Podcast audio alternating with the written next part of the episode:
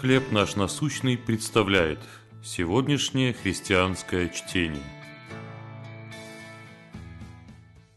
Дома в Иисусе. Евангелие от Иоанна, 15 глава, 4 стих. «Прибудьте во мне, и я в вас».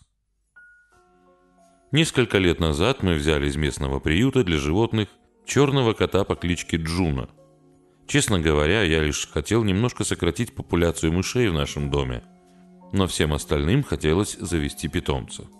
В приюте нам дали строгие указания по режиму кормления кота, особенно первую неделю.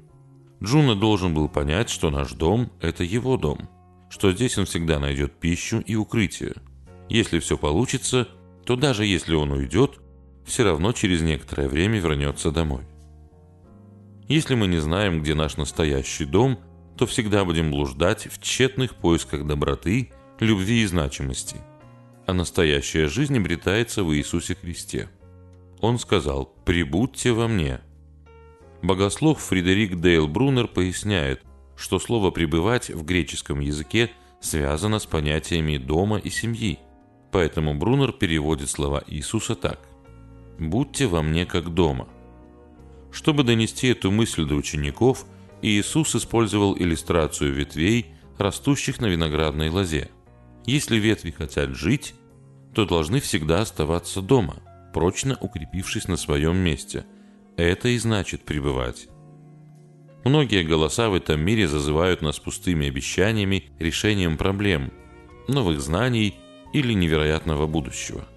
Но если мы хотим настоящей жизни, то должны оставаться во Христе. Мы должны быть дома. Что пытается увести вас прочь от Христа? Как Он проявил себя для вас настоящим источником жизни?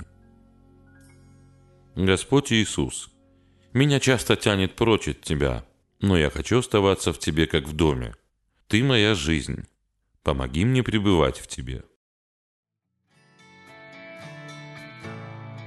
Чтение на сегодня предоставлено служением «Хлеб наш насущный». Еще больше материалов вы найдете у нас на сайте, в соцсетях и YouTube.